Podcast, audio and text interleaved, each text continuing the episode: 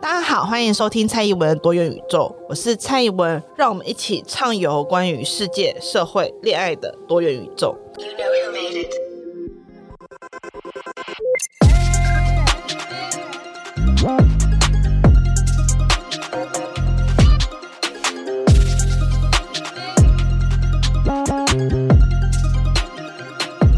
Hello，大家好，欢迎收听蔡宜文的多元宇宙，我是蔡宜文。呃，本集又回到了恋爱的 Q&A 上面。这周我们比较关注的题目是来自于恋爱当中的相处。呃，我会稍微回答的简短一点，因为我发觉问题超多。然后我答应说要在前四集内把大家的问题给回答完，但是我发觉根本不可能，因为我问题实在太多，然后我话又太多，所以这一集要非常迅速的回答大家的问题。首先呢，是关于远距离的问题，就是提到关于远距离的。感情有什么建议吗？是不是双方应该要至少定一个远距结束的日期？那这期有两题非常类似，就是另外一个人有问到说，双方一南一北，各自有无法移动的世界，似乎看不到远距离结束的一天，好怕关系会结束。这是两个不同的题目，但是刚好都是同样的在讨论远距离关系的问题。然后我要先跟大家坦诚一件事，我是一个完全没有办法远距离恋爱的人，就是我试过，正是因为试过，所以知道不可能。所以我有点难提供如何在远距离中保持关系的实质建议，因为我大概就了解我自己是一个很糟糕的远距离伴侣。那为什么呢？我要先分享一下为什么我觉得我自己是一个不适合远距离的人呢？因为我很讨厌移动，我非常非常讨厌移动。我是那种很恋家的人，就是我连出去玩的时候我都会想家，然后我会很不适应于外面的居住环境，然后会大包小包，然后带一堆东西，试图让自己感觉安全感。所以离开我自己的窝到另外一个地方，对我来讲是一件非常困难的事情。那我旁观我的远距离恋爱中比较如鱼得水的朋友，就发觉他们其实都很擅长移动。虽然擅长不一定等于喜欢，但至少移动这件事对他们而言不是一件有障碍的事情。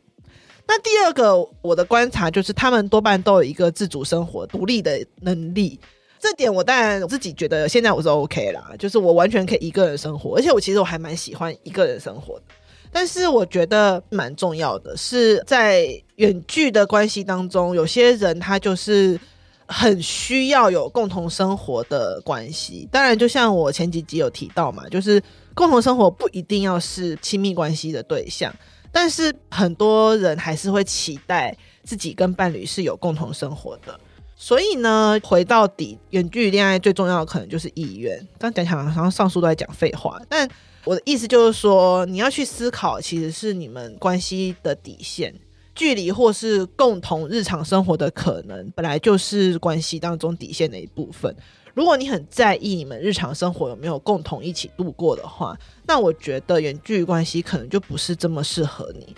但是如果你今天已经谈了一个远距关系，而你开始在想说什么时候要结束，或者是如果我们一直都会维持远距离的话，应该要怎么办？那就代表说你并不想要结束关系，但是你又对远距离这件事情充满害怕。那我觉得可以做一个很重要的事情，是跟你的伴侣好好讨论这份害怕，去厘清你害怕的来源到底是什么。因为有时候你对于距离的害怕，可能是来自于你没有安全感，你觉得。对方在你看不到的地方，他会做一些其他事情。那如果今天是这样的话，就是跟你伴侣讲清楚，怎么样可以让你有安全感。那第二点，如果今天你对远距离的害怕是来自于你觉得总一天还是要共同生活的，那你就要跟你伴侣直接表明说，我觉得我还是希望总有一天我们是共同生活的。那大概是什么时候？我们要有一个日程。那如果对方就是无法接受这件事的话，这时候。球就回到你身上啦，就是前面一直提到的，就是你要自己去思考你的底线是什么，最终一起生活这件事情对你而言到底有多重要？那最后呢，可能你之所以无法接受或无法适应远距离的关系，可能也包含了你觉得远距这件事情让你很难与你的伴侣。有共同生活的感觉，那这点第一点就是你们可以用科技的方式来营造出共同生活的感觉嘛。像我身边很多远距的朋友，他们就会什么无时无刻都开着视讯啊，就他们开着视讯睡觉。反正现在网络吃到饱这么普遍，家里大家也都有 WiFi，也有可能你就是会去培养一些其他共同生活可能。虽然远距离，但是培养共同的兴趣啊，培养看一样的电影啊等等之类的。总而言之呢，就是。呃，尝试去创造共同生活的可能。但是如果你真的就是连这样子都无法接受，就是希望你可以跟他有共同生活的感觉的话，可能还是要回过头来去思考远距离的关系对你而言是否是一个 OK 的关系形态。如果不行的话，那就算分开也没有什么。这只是就是他跟你当前的生活形态不符合不 match，可能有一天你就会觉得远距离很棒。我现在也曾经想过，如果我跟我老公远距离，搞不好也蛮棒的。但现在没办法，因为我一个人要雇两只狗会起笑，所以就算。但是我那时候觉得不能接受的事情的话，我现在就可以接受。那下一个问题是，这位朋友他觉得自己一直都没有强烈喜欢上一个人的感受，因为想要尝试看看，所以他就跟一个没有特别喜欢的异性在一起。后来他碰到了一个同性，他认为他很喜欢他，是以前没有体验过的感觉，但是基于种种原因没有跟对方在一起。现在的他认同自己是泛性恋，还是在一段异性恋关系里面，但是看到其他的同志情侣的时候，心里会酸酸的，会想着自己如果跟同性在一起会是什么感觉。虽然他觉得现在在异性恋关系不错。但是他又蛮想当当看同志的，是不是只能朝着非典型的关系走？但是又觉得很难开口。首先我要说这件事是非常非常正常的，因为性向本来就是很流动的。就我要跟大家坦诚一件事情，就是我小时候也不算小啦，国中算小时候吧。就是我小时候一直深深的认为自己是女同志，因为我念了六年女校，然后我一直都是那种。帅气打扮的女生嘛，就是那种头发会剪很短的，然后那种刻板印象当中的女同志会有的样子。我那时候也曾经一直觉得我应该可能会是女同志，然后我也是有喜欢过女生，但没有成啊，因为不知道为什么，我觉得我自己可能不是女同志的菜。但是我后来。进大学过后就变成了异性恋，但是我一直也不觉得自己真的是那么 typical 的异性恋。我还是觉得我有时候会看到欣赏的女生，或者是会觉得哇，这女生蛮不错的。但是有没有发展成谈恋爱这件事情就是另外一回事。我也会现在已婚，还是偶尔会看到别的男生说，嗯，这男的还不错，但比较少啦。对，因为男生就比较难让人勾引起这股欣赏的欲望。但是我意思就是说，这件事情是很正常的，因为我觉得性向你喜欢谁这件事情，它本来就是一个很随心所欲的东西。那欲望谁喜欢哪一些人的肉体，或是喜欢哪些人心灵这件事情，很多时候这就是一个动心起念而已。那我当然不会说哦，你就继续留在现在关系上面，不要心动，没有这意思。我的意思就是说。有时候恋爱就是这个样子啊，就是你觉得自己现在关系很不错，但是你又同时有点想要尝试别的关系，那你也不知道怎么样去跟你现在的伴侣开口说，哎、我觉得我也蛮适合当个女同志的，你要不要让我去当个女同志看看？或者是我觉得我还蛮适合开放式关系的，那我们来走开放式关系看看。但我们都会说鼓励大家这样去跟你的另外一半开口，但我们也都理解，实际上开这个口是一件很困难的事情，因为他就要改变现在的关系形态，而这个关系形态是你跟他已经习惯很久，所以我还是要再一次回到底线这件事来说，就是这一个酸酸的感觉，这一个心里有一点觉得遗憾的感觉，他有没有去让你现在觉得你现阶段很不爽，很不愉快，很不舒服，还是他其实只是一个午夜梦回中挠你心里刺刺的点？如果说他已经让你觉得很不舒服，或者是你已经有真的很喜欢的对象，然后你想要尝试的话，那当然我会鼓励你去试试看。那如果不是，你只是心里挠挠刺刺的，那我觉得他可以是一个你跟伴侣讨论的话题。就例如说，我觉得你们可以尝试去讨论看看。你们两者之间有没有其他种可能？我不是叫你马上跟他提议，我觉得你可以跟他聊聊看啊。就例如说，最近那个台北女子图鉴不是演到开放式关系，就是石头演那男主角，就是在一段开放式关系当中，你就可以以此为题跟他开个口说啊，那你觉得开放式关系怎么样？你可以接受吗？就是我觉得大家可以尝试的。在日常生活中不经意的带到这个话题，或者是你也可以跟他一起讨论说，最近有一本书是那个今天换他跟我男友约会，它是一本算是开放式亲密关系的言情小说，它写的很言情小说，但是我觉得它又很纯粹美好的，让我们看到开放式关系可以有的样子。当然，这是一个比较理想的典型啊。我相信开放式关系就跟独占式关系一样，会有很多啼笑疯狂的事情。但是他写的其实是非常非常的浪漫，就是我很推荐大家可以去看看这本书。但是这不是重点，重点其实是，如果你要跟你的伴侣讨论关于开放式关系的话，我觉得这也是一个很棒的起点，可以跟他一起看这本书，然后问他对这本书的看法，然后再一步步带到有没有迈向非典型亲密关系的可能。我的意思就是说，不要太快局限你们两个人，不要太快想说，哦，我的伴侣一定不会接受这件事情啊，我的伴侣很保守，不是，你可以想办法慢慢的去潜移默化他，这样。好，那我们也是一样快速的进入下一题。就是他想要问问怎么样去理解婚姻，怎么决定要不要结婚。这个人他最近碰到了一个还不错对象，每周都有相处啊，在一起一段时间，然后对方也带他认识家长啊，多年好友，感觉是很认真的。虽然双方目前还没讨论到这边，但他就是很想要问，很想要讨论，可能是觉得对方是一个可以好好一起生活的伴侣，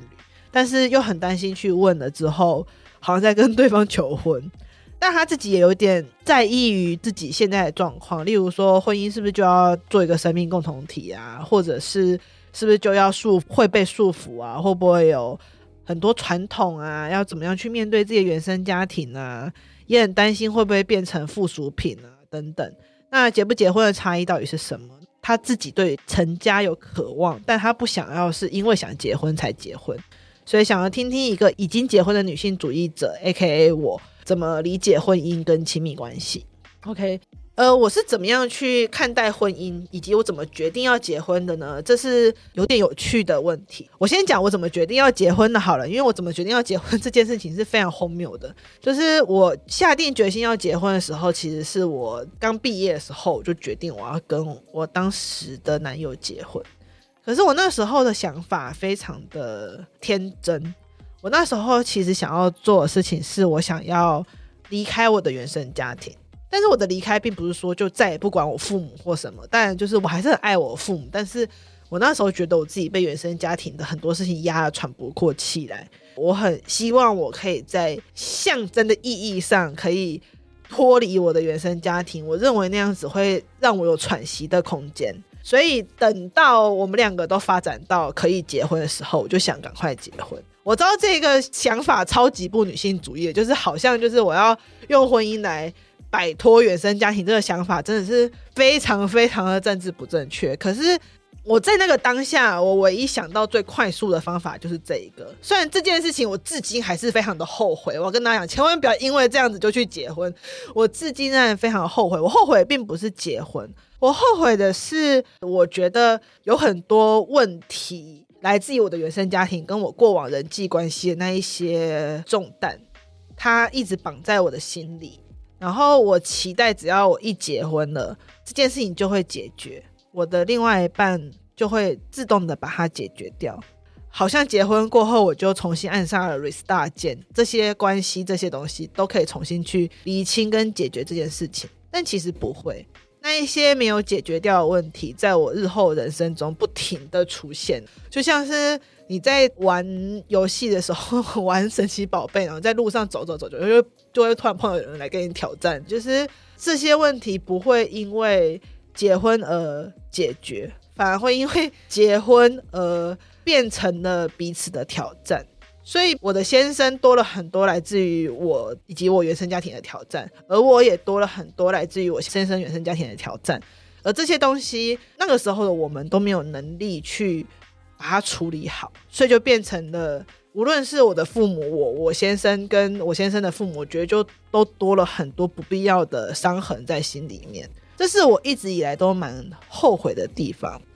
我觉得人跟人之间的关系终究是要修行完的。那些东西不会因为结婚就解决或不见。那因为我选择结婚后才去面对那些些我人生一直逃避的难题，所以其实造成了文安不少苦难，也让这些难题变得更复杂。所以再给我选择一次，我不会因为那个有原因而这么早结婚。就是婚姻对我这个人的整体来说其实是好事，我并没有觉得我的伴侣有什么不好或不对的地方。反之，我们两个感情其实一直都蛮好。可是我觉得婚姻这件事情，它会创造出一个意义上面的连接，而这意义上面的连接会让你们两个人在其他人的眼中变成一起。那当然，我们可以说我们要去对抗跟抵抗这个连接，这个抵抗是有可能的，没有错。但是这个抵抗的前提是你们两个人的底气够稳固，但我跟我先生那时候并没有这样能力去抵抗周围的人硬要把我们连接在一起，所以就变成了我们两个人很痛苦，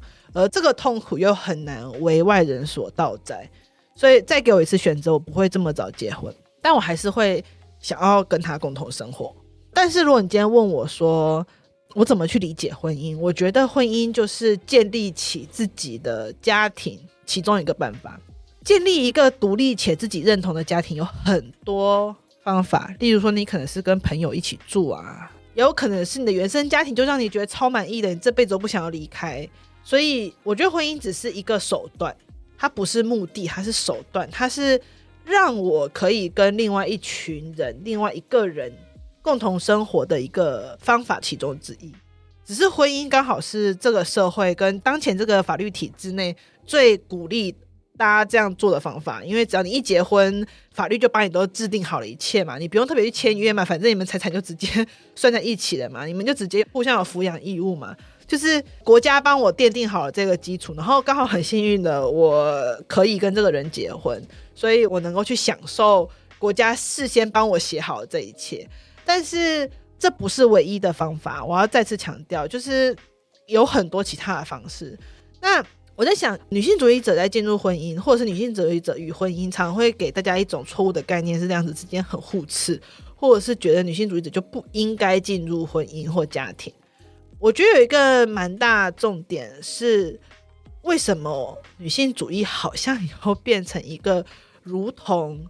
父权一般的教条，去限制一个人要如何选择他的人生。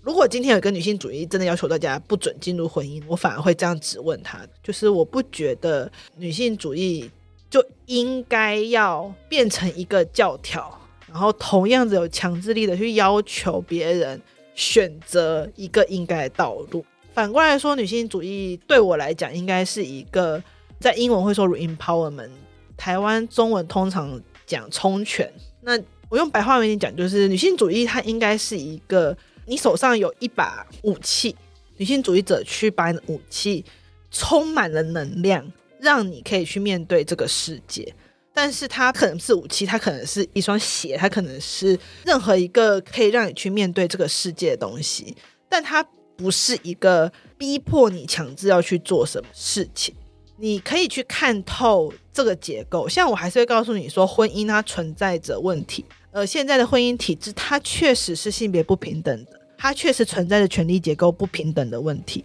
但是，我可以看透它，我可以尝试从中去跟它产生互动，甚至我也会从中感觉到痛苦，因为有我无法改变的地方。例如说，我可能可以疯狂的演讲，讲了一百场关于性别平等的演讲，我可能改变了很多人，但是我还是没有办法改变我父母的性别刻板印象。这应该是很多人都会有的问题吧，就是我们有时候还是很难去改变我们身边的人，但是我们还是与他们维持着非常亲密且互相支持的关系。这个是我们生在这个世界上所没有办法的事情。你不可能总是从你百分之百跟你相同的人获得活下去的力量。就是我们要活下去这个世界上，我们就是会不停的跟跟你有不同立场的人发生碰撞。在发生碰撞的同时，你也跟他保持着一定程度的连带，然后去找到一个你们彼此能够共同生活的方式。所以这也是我对于婚姻或对于女性主义者进入婚姻的一个想象，就是我们还是可以持续的看破婚姻，我们可以持续的挑战婚姻体制，但是同时我们也还是会身在其中，我们也是可以从中获得力量。只是我们大家都要清楚的了解，它不是唯一，也不是第一。更多时候，我们的力量来源是来自于我们自己，以及我们自己能够去缔结的关系。然后，最后我要说的事情是，不要害怕失败。就算是你这一个婚姻的尝试失败，你这个关系的尝试失败也不会怎样。就人生在世，我们就是一直不停的在被拒绝跟失败，这是人生的常态。就像我前几集有提到，被拒绝这件事情，在我们大多数人的生命里面，应该都是一个常态。所以去尝试不同的亲密关系形态，我觉得也是，包括婚姻。这大概就是我给这位朋友的建议。好。接下来这位朋友的问题是他想要问，为什么有些人已经进入一段关系后，明明感到不安，却仍然会选择逃避，而不是直接离开呢？那以下我用第一人称来描述一下他这边所讲的故事，因为这样会比较顺一点。就是约莫半年开始，我和一位伴侣确定互有好感，起初对方追求热络，情话绵绵。即使我们之间存在着时差，仍然可以每天传讯息。直到一个半月以前，他告诉我他的状况不好，暂时无法传讯息，等他好一点会回来。我表示理解。在他离开之后，我也改变了自己传讯息的频率，从很多次到一周一次，到后来完全不传。然而三个月过去后，私讯都毫无动静，但是社群上的他仍然会跟其他朋友聊天，照样发文，看起来状态极佳，共同好友也都联络得到他。我觉得他的世界欢迎所有人，唯独不欢迎我。吊诡的是，他也没有封锁我，偶尔也会偷看我发的动态，就是不愿意正面与我对话。直到最近，我对此感到疲乏，终于传讯息向对方好好道别，转身离去。但讽刺的是，直到我断开联系，这封讯息都没有已读。以上就是他的故事。这样，那他最后想要询问的问题是：为什么他选择？逃避，而不是直接离开这段让他不安的关系呢？关于这个问题呢，首先我想要先给你一个拍拍跟拥抱。我觉得被这样对待其实是蛮痛苦的一件事情，因为如果是我，我也会觉得超级痛苦，然后我会超级不解，就是我到底做错什么，然后你要这样子对我？为什么你都已经对这段关系抱持着要结束的心情呢？也不好好的把它断绝，把它结束，要这样子的去对待一个曾经跟你关系很好的人？让人十分的不解。那我觉得这是一件很令人难过的事情，所以一开始我想要先对你表达一下安慰。不过我也要回答，就是你的问题其实是没有答案的，因为我不会管若隐，就是我并不知道他为什么会这么选择。那在本文当中，其实有稍微提到所谓逃避型依附跟焦虑型依附。我虽然大概了解逃避型依附跟焦虑型依附是什么，但是我本身并没有这么喜欢或吃这一套。就是我不是很喜欢把人分类成某种类型的什么，他就是逃避型依附，他你就是焦虑型依附，所以你们是焦逃配，这样很不适合什么之类的。虽然我有时候会开玩笑说我是天秤座或什么，但是实际上我心里并不觉得什么什么型或是什么什么的人格或是什么什么的星座这件事情可以去总结跟整合一个人所代表的一切。那最重要的问题就是他选择持续的忽略你，然后不愿意给你一个明白的解答，甚至是最后都已经跟他说要跟他断绝联系，要跟他道别了，他还是没有愿意去面对这件事情。对我而言，这件事才是真正重要的，就是代表他根本已经不在意你的看法了，他已经没有在在乎你的情绪跟感受了。我觉得这件事情才是最重要的，就是他就是不在乎你了。那是什么原因让他不在乎你了？可能有很多种，真的有很多种，大概有上千上百个原因吧。可能就是他突然不喜欢你了，可能他腻了，可能他倦了，可能他有新欢了，可能他突然发现他不想要远距离恋爱了，可能他大概有上百种理由，就如同我们的节目名称一样，就是它是一个多元宇宙概念。我们没有，我们完全没有办法了解他是什么原因，但我可以肯定的告诉你，他就是不想面对你。而归咎这一切原因，就是他没有那个勇气跟能力去解决他不想要面对你这件事情，以至于他连最后一点点的人跟人之间对于人基本的关怀跟尊重，他都不愿意去执行。那我觉得这对你而言就已经够了。我不是说叫你就要去恨他，或者是就要去把他扁一顿或什么之类的，是我觉得你应该要理解的事情是，他就不想要面对你。对你而言，他就已经不想要再在意你的感受，他也不想要去在意你是否会觉得难过，会觉得不开心，会觉得不愉快，他都不想要管这件事情。在这种情况下，我觉得已经做得很好，就是你已经下定决心要离开这件事情，已经做得很好。那我就觉得不需要再去执着于为什么他要这么做，因为我们永远都不会知道为什么。而他无论为什么都无法合理化他这么对你的原因，因为他这么对你就是没有在在乎你的感受，就是这样。虽然这样讲起来有点残酷，但我觉得认清这个事实之后继续走下去，可能对你而言是一件比较好的事情。辛苦啦！好，我们终于要进展到本集的最后一题了，希望时间没有很长。男友说最近工作忙，没有时间精力花在我身上。要我陪他，等他大概两年，到他工作稳定。如果我选择不要，就是放弃跟他并肩努力。我实在搞不清楚，我是不是被情绪勒索了？我还是一个少女啊！一听到两年，压力就很大。以上我也是用第一人称的角度来描述这个问题。那我的回应是：对啊，这是情绪勒索啊，没错。就是如果你选择不要，就是放弃跟他并肩努力，坏。就是那如果我选择要，就是跟他并肩努力吗？那这样我是不是也可以跟他说，你不把心思花在我身上，你就是不愿意跟我并肩努力经营我们的关系？而且最近两年算什么？最近我觉得大家都很常会觉得我现在工作忙，所以我身边人就应该要配合我。但是你工作忙，你可以不要谈恋爱，这是你的选择。你工作忙，你可以不要享受别人与你的关系之间带来的好处。我其实还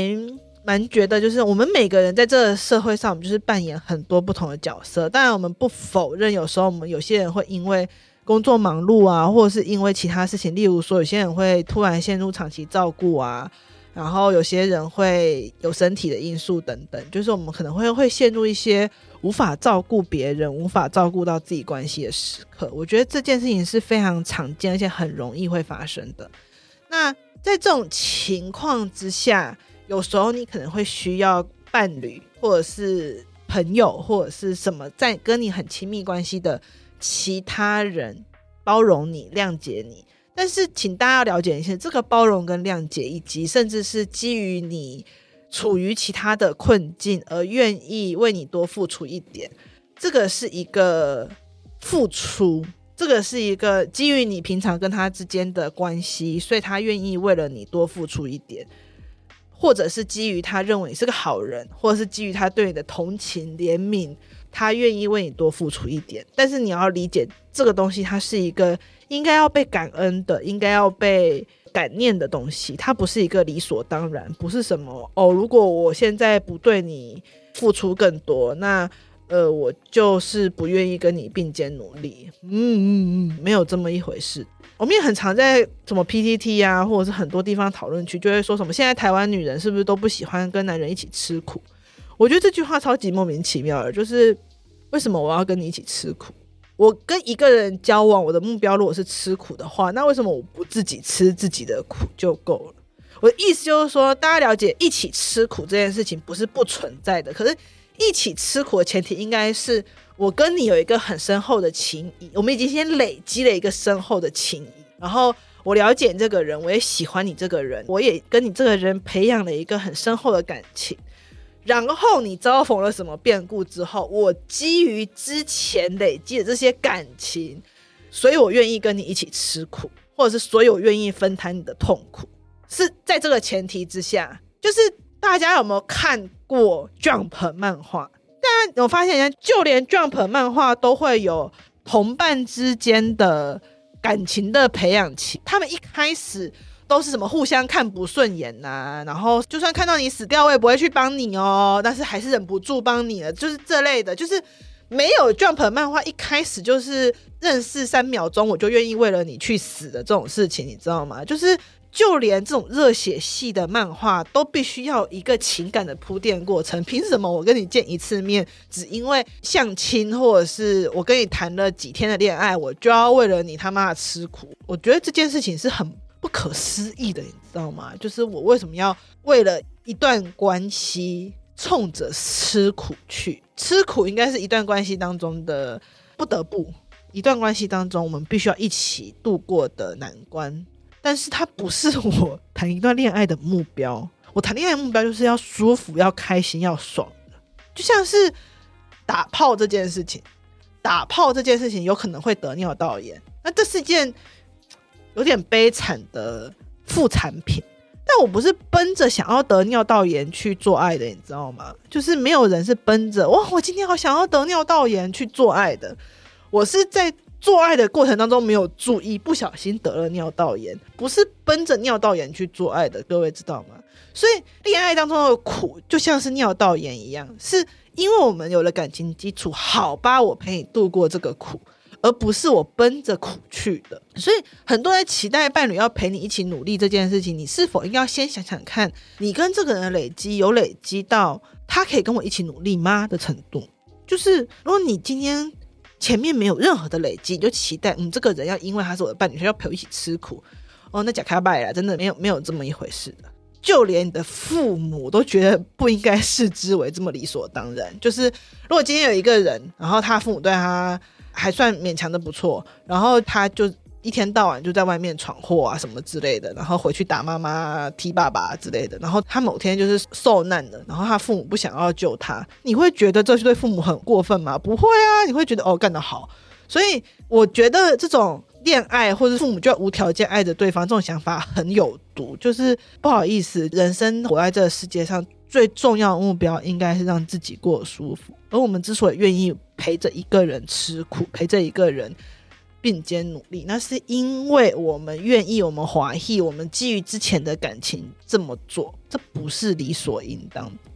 请大家要务必记得这件事情。